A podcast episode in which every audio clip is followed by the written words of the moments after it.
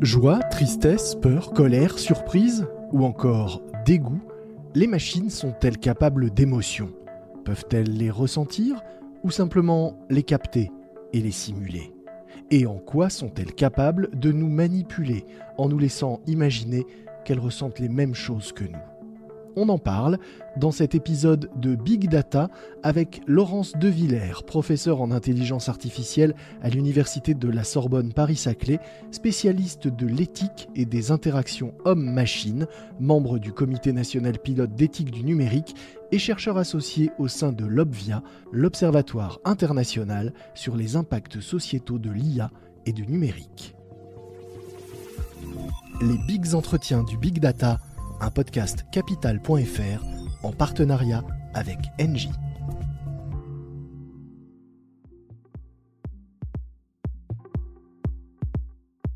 Laurence de Villers, bonjour. Bonjour. Quelques chiffres pour commencer, puisque nous sommes là pour parler euh, données et data. 21 345. 21 345, c'est le nombre de jours qui se sont écoulés entre votre naissance et la date de l'enregistrement de cet entretien. 87, 87 c'est le pourcentage d'avis positifs et très positifs sur Amazon pour votre livre Les robots émotionnels paru en 2020 dans la collection Essais et documents aux éditions de l'Observatoire. 1900, c'est l'année où pour la première fois un robot humanoïde est apparu dans un film. C'était dans Coppelia, la poupée animée de Georges Méliès, un court métrage malheureusement aujourd'hui disparu. Entre 6 et beaucoup, c'est le nombre d'émotions que ressentiraient les êtres humains. 6 pour les émotions de base et donc beaucoup plus en réalité. Ouais, 6 émotions de base et beaucoup plus quand on parle d'émotions sociales. Et enfin, 11, 11 c'est le nombre de commandements que vous proposez dans votre livre des robots et des hommes pour réguler les relations entre humains et robots. Tout à fait.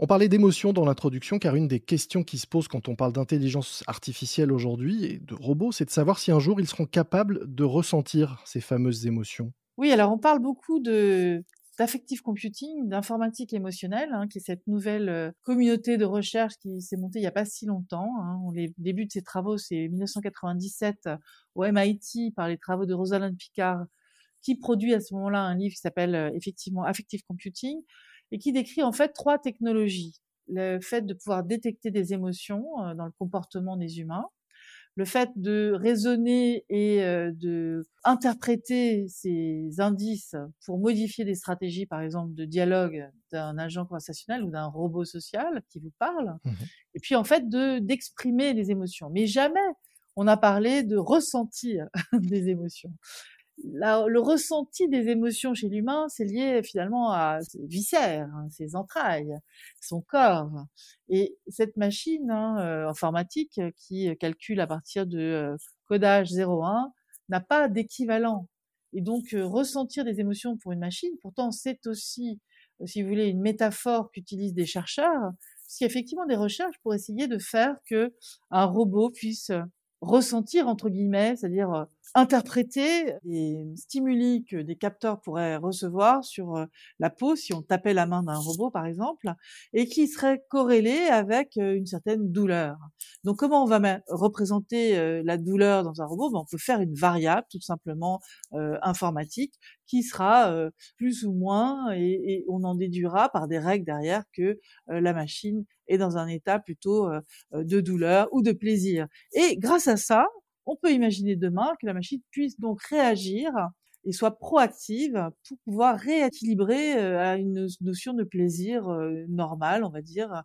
Qu'est-ce que la normalité pour un robot? Ça, c'est aussi, ce serait un long sujet. Mmh. Mais disons, dès qu'on va mettre ce fonctionnement dans la machine, qui est en fait une jauge, par exemple, hein, qui serait la voiture n'a plus de, de fuel, par exemple, et doit aller à une pompe euh, se resservir pour que la machine puisse continuer à avancer, eh bien pour le robot, ça serait finalement une espèce de jauge qui serait de plaisir ou de douleur. Et c'est comme ça que l'énoncent les chercheurs pour lui donner des intentions. Mais par exemple, euh, quand on va à l'hôpital euh, aujourd'hui, on nous demande à nous, humains, de, noter notre douleur sur une échelle de, 1 à 10. Finalement, on, on la traduit déjà en chiffres de notre côté Vous avez tout à fait raison. On demande euh, effectivement aux patients euh, de noter leur douleur. Alors, ils numérisent, parce que la douleur, c'est quelque chose qui est d'abord très dépendant de la personne. Hein. On est d'accord, il faut calibrer, euh, parce que certains sont hypersensibles et d'autres beaucoup plus durs ou résistant à la douleur. Mais effectivement, on, peut, pour partager en fait cette sensation avec d'autres euh, et avec un médecin qui pourra vous soigner, vous pouvez effectivement l'estimer. Mais quand vous l'estimez, vous l'appauvrissez, c'est-à-dire qu'en fait vous donnez une valeur qui vient de votre euh, ressenti interne, qui peut être lié à beaucoup beaucoup de choses en fait. Hein. Il y a sans doute des gens qui ressentent de la douleur que d'autres à la même tension ne ressentiraient pas. Hein. Donc c'est un sujet très lié à l'humain lui-même, à son ressenti, son éducation, son exploration du monde, euh, ses connaissances aussi. Hein. on parle alors de phénoménologie, si vous voulez, de conscience phénoménologique, c'est-à-dire de ressenti dans l'interaction de notre univers. Mmh Et ça, les machines euh, sont très très pauvres. Hein. Si, c'est pas parce que nous sommes capables de donner, de verbaliser une hauteur de douleur que pour autant euh, notre ressenti n'est pas très riche. Et c'est pour ça qu'on a beau nourrir les, machines de data et, de données, ça ne remplace pas la perception que nous, nous avons du monde. Exactement, parce que d'abord, elle est très appauvrie, comme on le dit, et puis elle est très différente d'un humain à une autre. Donc, dans la machine, finalement, on va pouvoir mettre une certaine personnalité, si on veut, c'est-à-dire qu'on pourra profiler comme ça, écrire comment le système doit réagir à tel degré de douleur, mais on sera quand même dans quelque chose de très très rudimentaire. Hein. Et en rien, il y aura la richesse de ressenti multifacteur qu'a l'humain. Et surtout, euh, qu'est-ce que ça va apporter, en fait, cette simulation? Parce que c'est un peu, si vous voulez, comme le langage qu'on donne à ces machines. Hein. Euh, les machines ne comprennent pas ce qu'elles disent et ne sont pas responsables de ce qu'elles disent. Mmh Là, la machine va dire euh, je ressens de la douleur, mais n'en ressent pas.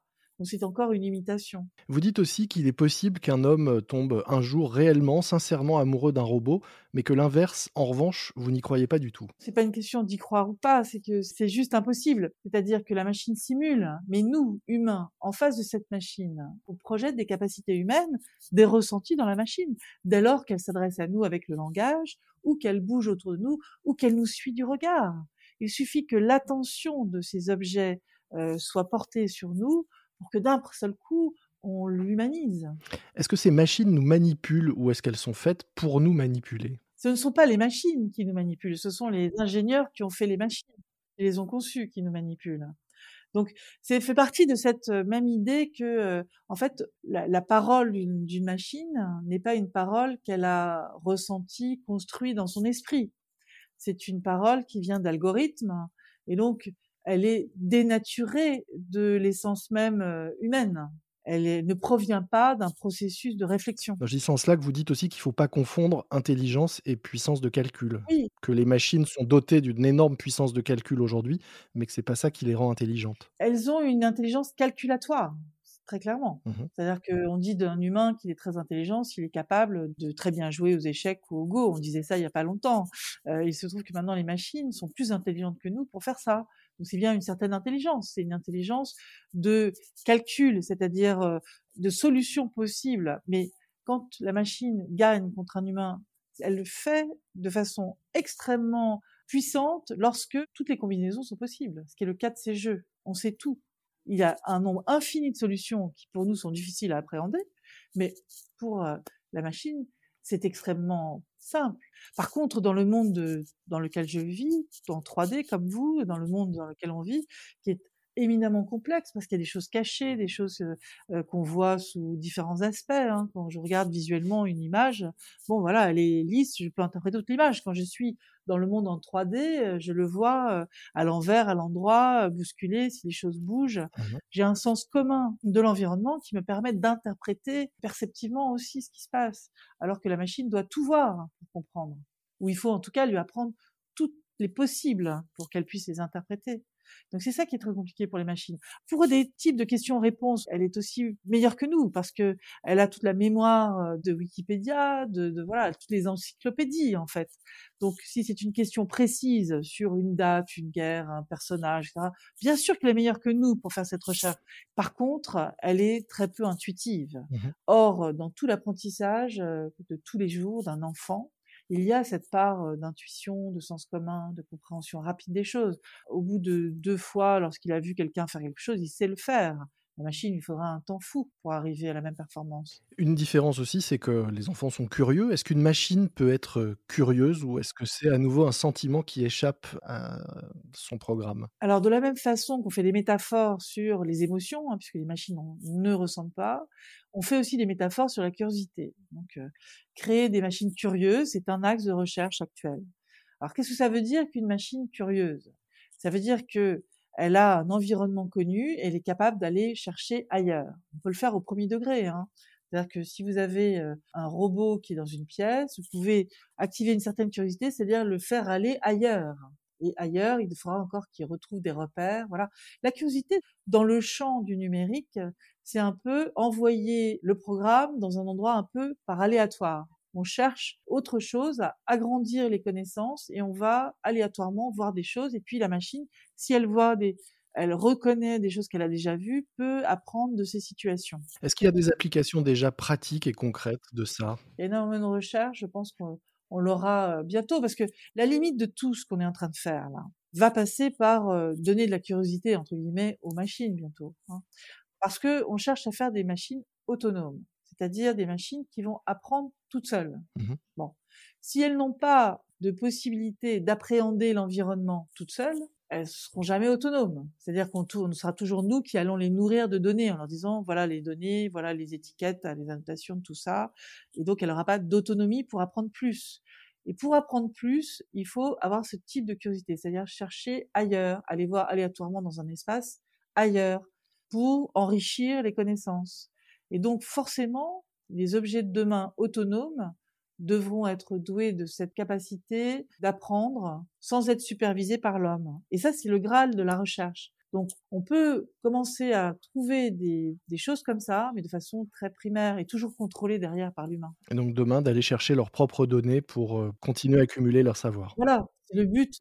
Vous dites aussi que ce qui fera toujours la différence et ce que n'aura jamais euh, la machine par rapport à l'humain, c'est l'appétit de vivre c'est-à-dire Alors le conatus de Spinoza, je l'appellerais l'appétit de vivre, c'est en fait mmh la nécessité pour l'humain de se nourrir, d'apprendre, voilà, on a un certain nombre de, de besoins qu'on va chercher à assouvir pour vivre.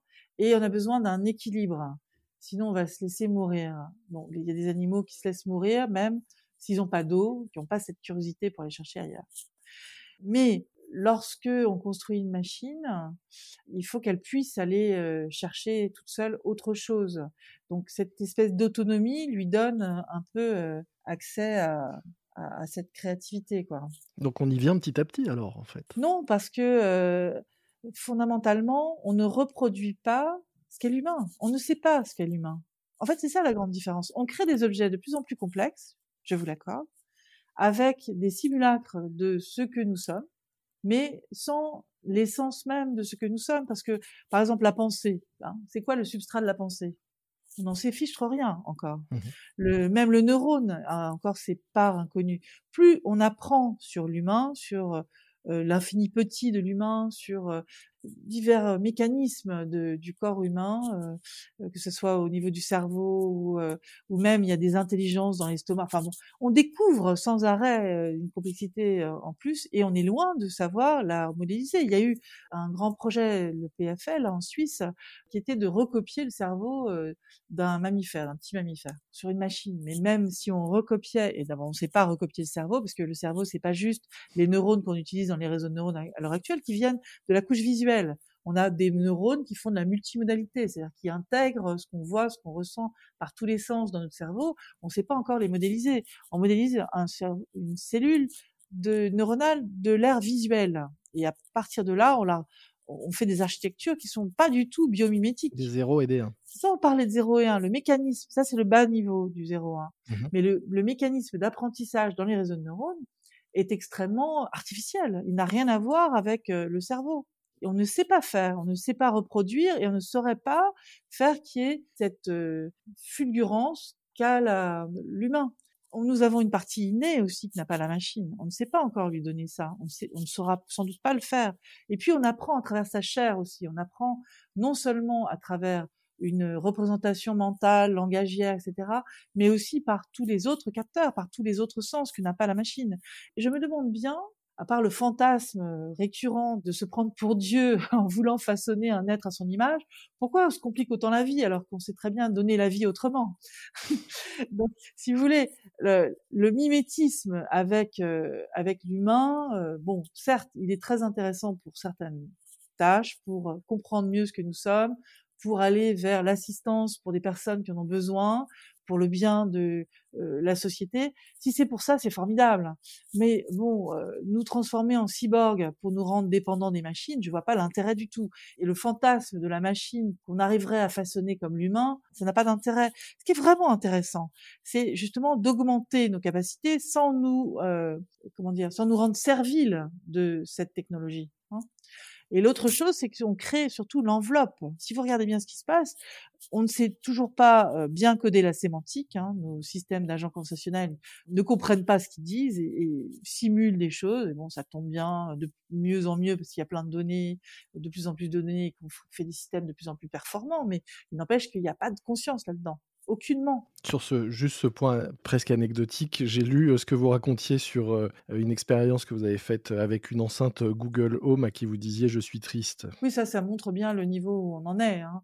Je disais, je suis triste. Elle me disait, ah là là, je suis triste avec vous. Alors là, on se dit, ah, qu'est-ce que c'est? On recommence une deuxième fois la même phrase. Elle ressort une autre phrase, etc. Cinq fois de suite. Et puis, à un moment donné, elle me propose de me prendre dans les bras. Vous voyez, c'est une enceinte sans bras.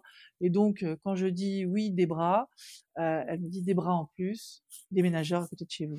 Ça, elle sait parfaitement bien le faire, c'est à nous localiser et trouver autour de nous euh, tous les aspects marchands, intéressant. Ça, effectivement, c'est très très fort, mais ça n'a rien à voir avec euh, un ressenti humain. Donc, à travers ces systèmes qui sont chez nous, qu'on accepte comme Google Home, Alexa, Amazon, etc., sans qu'ils soient du tout régulés, nous sommes des cobayes. C'est-à-dire que de l'autre côté, on change les stratégies à volonté pour essayer de, de voir comment les humains réagissent. On collecte nos données, pour en faire des systèmes encore plus performants qu'on nous vendra à un moment donné. Hein. Moins c'est cher et plus c'est de la haute technologie, plus il faut se demander en fait qui sert qui. Mmh. et à travers cela, vous voyez, avec un système qui vous dit ah je suis là pour vous, euh, vous êtes triste, je suis triste, bon, on va créer une fausse empathie, une fake empathie. Alors qu'est-ce que va être demain euh, la relation affective avec ces machines si on est vraiment seul? Mmh et est-ce que là, dans la manipulation, on va pas encore plus vous vendre tous les trucs qu'on vend aux personnes âgées et qui sont honteusement euh, commerce hein, pour beaucoup? En faisant croire à une vraie relation. En faisant croire à une vraie relation. Pour terminer, une idée reçue sur euh, l'IA euh, ou les robots qui vous énerve, vraiment un truc qui revient souvent et qui vous insupporte. Quand on dit que ces machines comprennent nos émotions, voilà. Ça, ça m'insupporte beaucoup de, voir le mot comprendre. Alors, mmh je l'ai sans doute utilisé, mais je mets à chaque fois des guillemets qu'on ne voit pas toujours dans l'oral. Donc, elles les captent, mais elles ne les comprennent pas. Elles captent des indices. Mmh elles captent en fait du signal vocal, de la vision, euh, du, euh, je sais pas, de la chaleur du corps, euh, des indices physiologiques, etc., etc. Et puis, on crée des systèmes capables, à partir de signaux, de prédire dans quel état vous êtes. Bon, alors la plupart des, recherches faites là-dessus, dont, je fais partie, hein, ont un intérêt dans certains cadres, pour la santé, pour accompagner des personnes dépendantes, pour éviter de s'endormir au volant. Enfin, on peut trouver beaucoup de sujets où c'est extrêmement intéressant d'aller euh, le plus loin possible. Alors, ce qu'on peut aussi voir, c'est que lorsqu'on crée ces systèmes, ils sont très standardisés. Les machines apprennent par statistique. Donc, toute la différence que vous avez dans la voix par rapport à quelqu'un d'autre va être lissée. Donc, si vous avez un cheveu sur la langue, la machine ne comprendra pas. Mmh Donc, quand on voit que ce genre de système est utilisé pour de recrutement, par exemple, moi, je, ça mérite effectivement beaucoup parce que on, va discriminer là. Euh, si j'ai euh, un système qui va chercher dans mes inflexions de voix pour trouver les soft skills que s'amusent à, à chercher euh, les marketeurs ou les RH, hein, eh bien ils vont chercher non seulement les capacités donc de raisonnement rationnel, mais aussi l'intelligence émotionnelle, c'est-à-dire les capacités de réaction. Alors, on va chercher les gens qui réagissent vite, qui sont capables de bien s'exprimer, qui sont posés, enfin, tout un tas de, finalement, d'informations extrêmement subjectives que la machine va en plus appauvrir. Alors quand c'est déjà l'humain qui l'utilise, on est tous subjectifs, on utilise ces informations-là, mais en général, on fait quand même attention à qui on a en face. Lorsque on passe par une machine, c'est le stéréotype terrible. Mmh Autre chose qui est important à mentionner, c'est que dans tout cela, on collecte des données, on fait des systèmes qui seront omniprésents autour de nous. Il y a 20% des codeurs et des concepteurs qui sont des femmes. Mmh. Et par contre, 80% des objets qui sont construits par ces hommes sont féminisées. Par leur nom, Alexa, Sophia, etc. Ou par leur, leur allure, leur aspect. Par leur physique, par leur voix, les voix de femmes jeunes, les physiques de femmes jeunes. Voilà la représentation que l'on fait. Donc je dis que il faut faire attention à cela. Il faut absolument qu'il y ait plus de femmes parmi ces ingénieurs. Il faut également que les ingénieurs s'expriment plus. On entend beaucoup des juristes, des économistes, des sociologues parler de ces objets d'intelligence artificielle qu'on est en train de faire. Or, ce serait surtout aux ingénieurs qui peuvent changer la donne, qui peuvent lever le capot, de dire ce qu'il y a dans la machine, comment elle est construite et en quoi il faut faire attention. Et si on devait retenir une chose de notre entretien, ce serait laquelle? Nos émotions sont complexes. Lorsque j'ai beaucoup étudié les émotions dans des interactions euh, de la vie de tous les jours ou d'appels d'urgence, ils sont souvent plusieurs en même temps. C'est-à-dire qu'en fait, euh, euh, lorsque mon enfant dit une bêtise dans la rue, je vais le gronder et en même temps ça me fait sourire et dans ma voix il va entendre l'amusement en même temps que une espèce de colère jouée pour faire comprendre que c'est pas ce qu'il faut faire. de la même façon, quand vous écoutez une conversation dans les appels d'urgence, vous pouvez avoir des gens qui appellent au secours et qui sont très apeurés mais qui en même temps remercient qu'on vienne les aider et c'est du soulagement. Et ce mélange d'émotions, c'est un peu ce qu'on va avoir dans notre quotidien avec des émotions très fines, très liées à notre entourage, très liées à notre culture, très liées en fait à l'interaction et au contexte dans lequel je suis. Or, aucun des systèmes actuels de détection des émotions ne prennent en compte suffisamment le contexte et la singularité de chacun. En standardisant, nous risquons d'appauvrir nos émotions propres et nos relations avec les autres. Merci beaucoup